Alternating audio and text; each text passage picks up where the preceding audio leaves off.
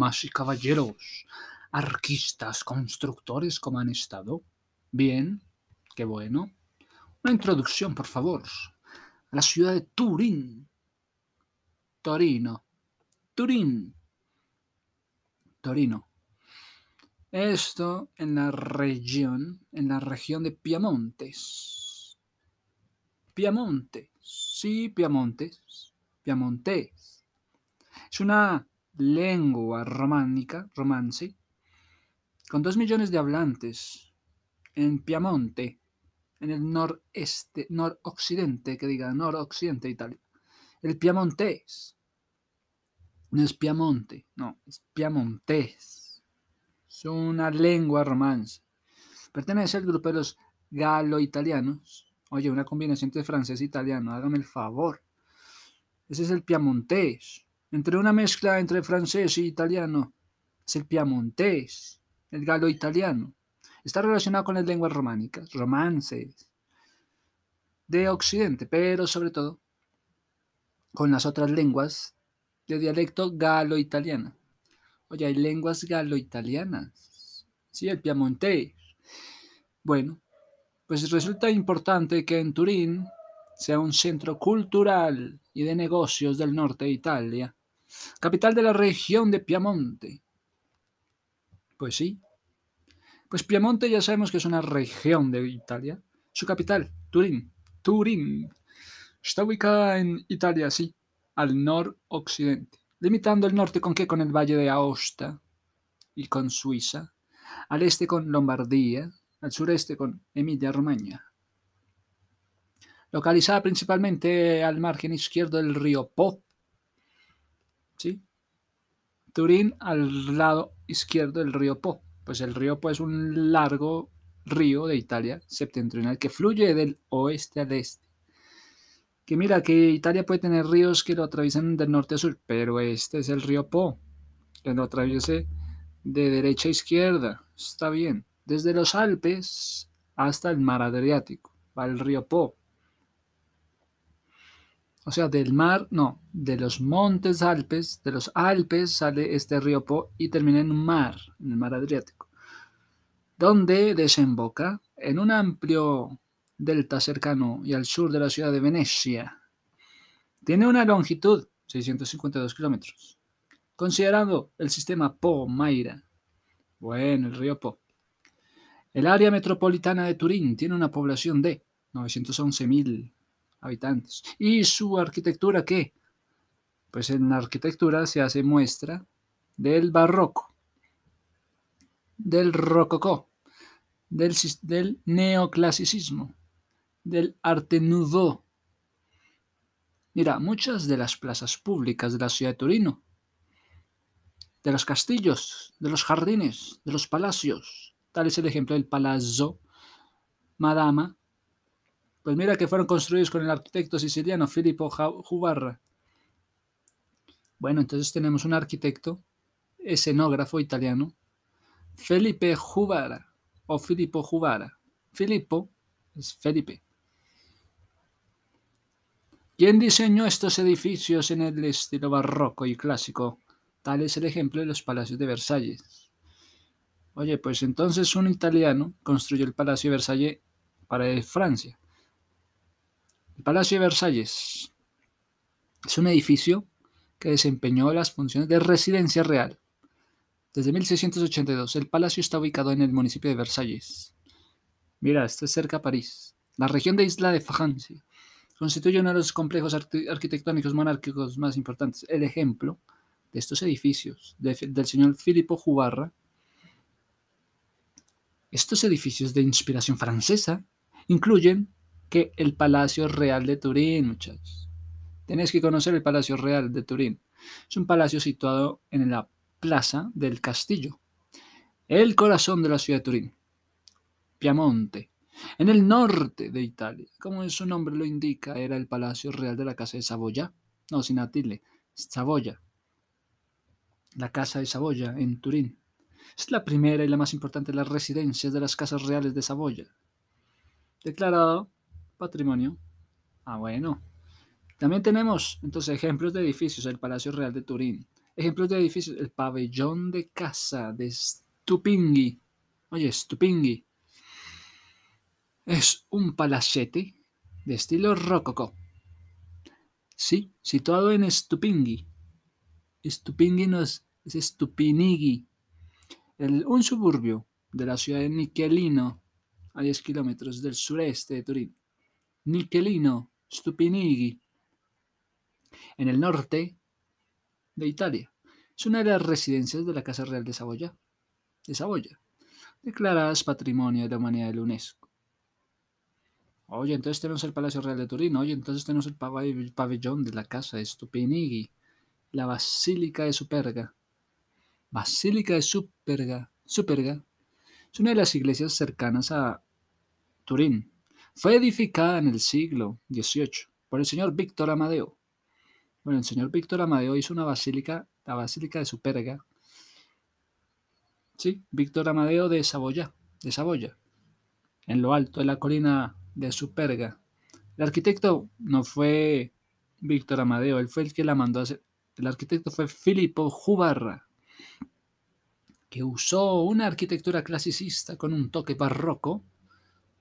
Clasicista, toque barroco propios del momento. Turín es frecuentemente llamada la cuna de la libertad italiana. Sí, por ser el lugar del nacimiento de importantes políticos que contribuyeron a la unificación de Italia como el señor Cavour, Camilo Paolo Filippo Giulio Benzo Conde de Cavour. O sea, ¿cuántos nombres? Camilo Paolo Filippo Giulio Benzo persona con cuatro nombres, tenía que ser el conde de Cavour. Fue un estadística italiano y una figura destacada en el movimiento hacia la unificación de Italia. Fue uno de los líderes del derecha histórica del primer ministro del reino de Piamonte. Primer ministro, Piamonte de Cerdeña. La ciudad actualmente alberga la Universidad de Turín, de seis siglos de antigüedad, el Politécnico de Turín. También se encuentran en la ciudad los museos de Galería de Sabauda, el Museo de Egipto,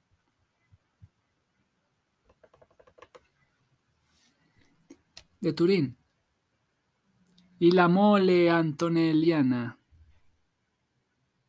En el 2008 fue la décima ciudad más visitada. La ciudad solía ser un importante centro político europeo. La ciudad solía ser un importante centro político europeo, siendo la primera capital de Italia en 1861 la ciudad residencia, la Casa de Saboya. La familia real de Italia, a pesar de que mucho de sus influencias políticas se habían perdido cuando comenzó la Segunda Guerra Mundial, a pesar de haber sido un centro de movimientos antifascistas durante el ventenio, incluyendo a la resistencia italiana, se convirtió en uno de los príncipes centros industriales y comerciales de Europa. Actualmente es una de las ciudades más industriales Italia. Ah, sí. ¿Ya? Sí, sí, Madre hermosa.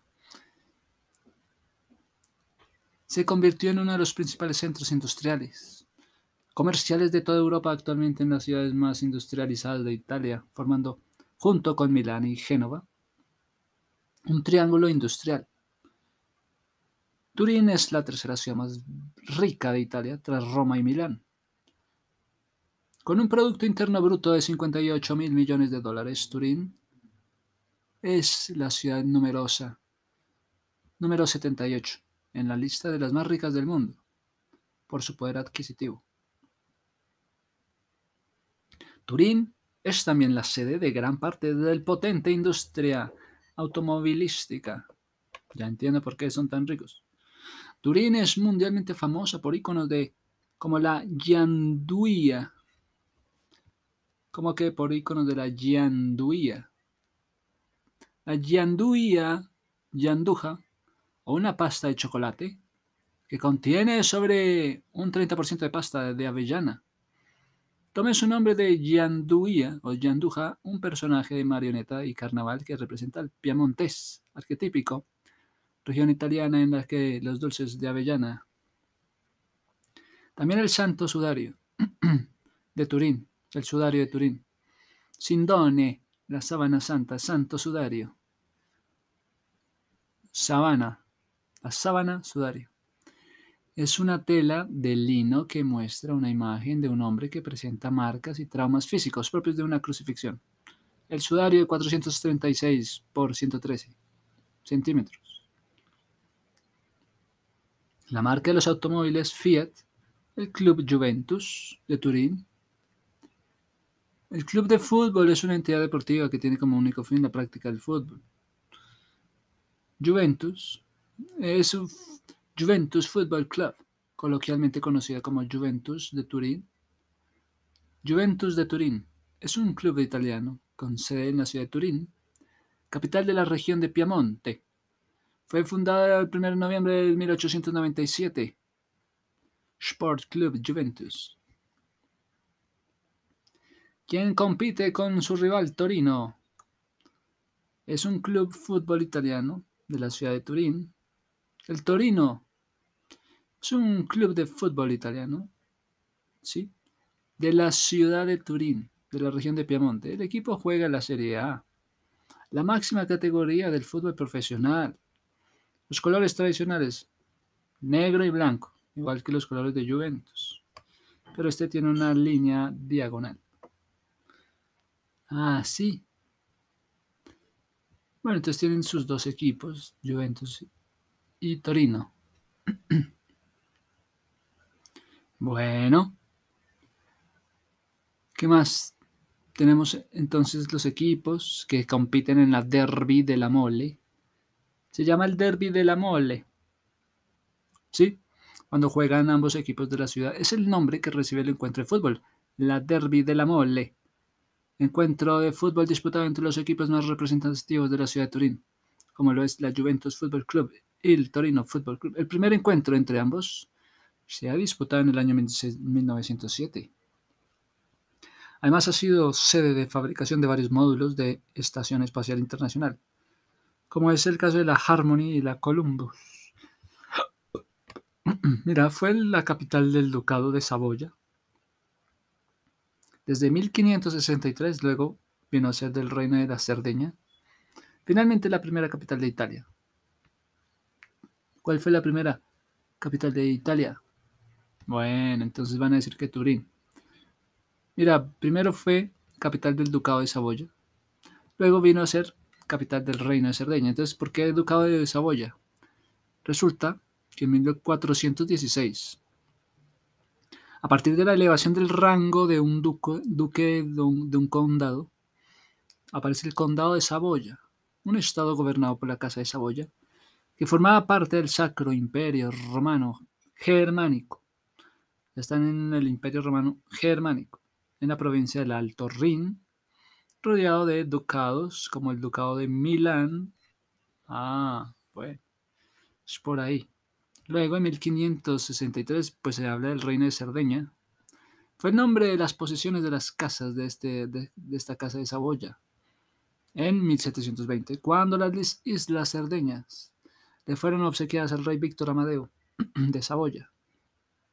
Esto para compensar la pérdida de la isla de Sicilia a manos del Imperio Austriaco en virtud del Tratado de la Haya, de la Haya. O sea que los sicilianos iban a ser Austria, de Austria también. Y finalmente entonces Turín vino a ser la primera capital de Italia. Desde el octubre de 2021 el alcalde ha sido Stefano Lo Russo del Partido Partido Democrático. ¿Qué tenemos de geografía en Turín? Mira, como Turín se ubica en la planicie delimitada aproximadamente por los ríos Estura, Delanzo, Sangone y el río Po, la cual atraviesa esta ciudad hacia el norte, el Dora Riparia pasa por el norte de la ciudad. El río Po divide la parte en la ciudad ubicada en la colina y la Turín de la planicie. El río Po divide lo que es la colina y lo que es la planicie en el oeste que tiene una altitud de 280 y de 220 metros sobre el nivel del mar. El clima es semicontinental, de veranos y primaveras. suaves y de otoños, inviernos fríos y temperatura media. Temperatura media. Mm. Característico de Turín, el viento llamado Fon. En la antigüedad, historia. En la antigüedad, Turín, antiguo centro celta. Bueno, entonces ahí estaban los celtas. Fue colonia romana. Fue colonia romana con el nombre de Augusta Taurinorum. Sí, los romanos estaban felices poniendo el nombre de mujeres. Emilia Romagna. A esta le iban a poner Augusta Taurinorum, saqueada varias veces por los bárbaros celtas, después que los celtas, pues los bárbaros, más tarde fue dominio de bizantinos, longobardos y francos. Antes, el área de Turín fue habitada por el pueblo de los taurinos. Mm, me suena a la taurino. Taurini era una antigua tribu celta.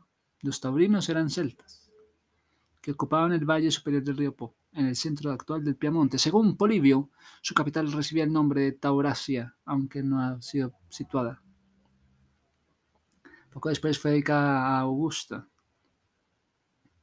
La ciudad actual conserva todavía su centro de estructura de campamento romano, con muchas vías perpendiculares que interseccionan tres y cuatro ejes horizontales principales. En el año 69 la ciudad fue destruida en parte por un incendio. En el año 69 la ciudad fue destruida en parte por un incendio durante el choque entre el ejército Otón y Vitelio.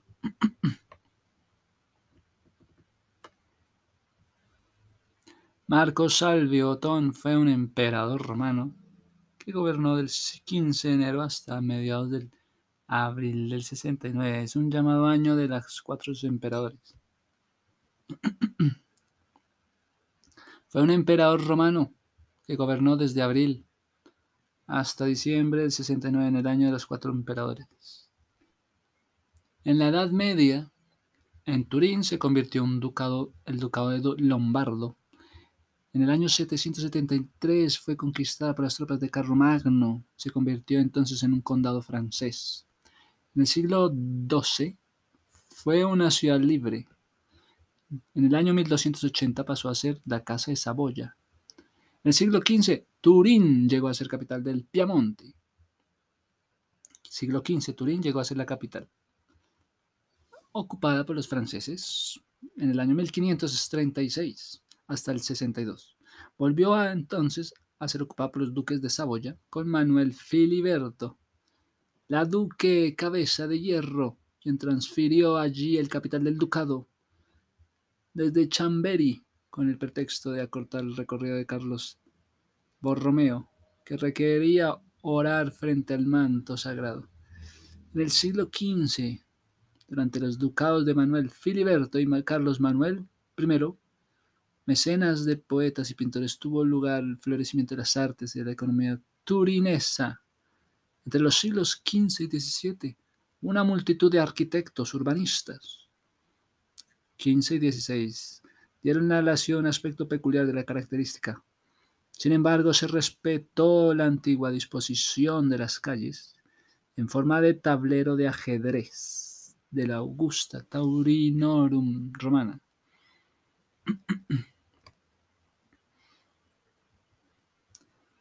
Al inicio del siglo XVIII, durante la Guerra de la Sucesión Española, Turín fue objeto del asedio por parte del ejército francés. Su prócer, el prócer de aquellos largos días de reclusión en el interior de la ciudad, fue Pedro Mica. El asedio acabó con victoria de Eugenio de Saboya sobre los franceses. En el año 1798, Carlos Manuel IV de Saboya fue obligado por los franceses a abdicar y dejar la ciudad donde las Saboya regresarían con Víctor Manuel I en el año 1814 tras la caída del reino italiano napoleónico. Dirá que el imperio de Napoleón caería en 1814. Mm. ¿Qué pasó en el siglo XIX con Turín? Se convirtió en el centro propulsor de la unidad, italiana. Más tarde la capital del nuevo reino de Víctor Manuel II, en la década de 1850, las reformas políticas, sociales, la de la renovación de Cavour, junto a los movimientos democráticos, sentaron las bases para la creación de un movimiento de regeneración, del proceso de unificación. Después del risorgimiento, ¿qué es esto el risorgimiento? La unificación italiana fue el proceso histórico que a lo largo del siglo XIX llevó a la unión a los diversos estados en los que la península itálica estaba dividida,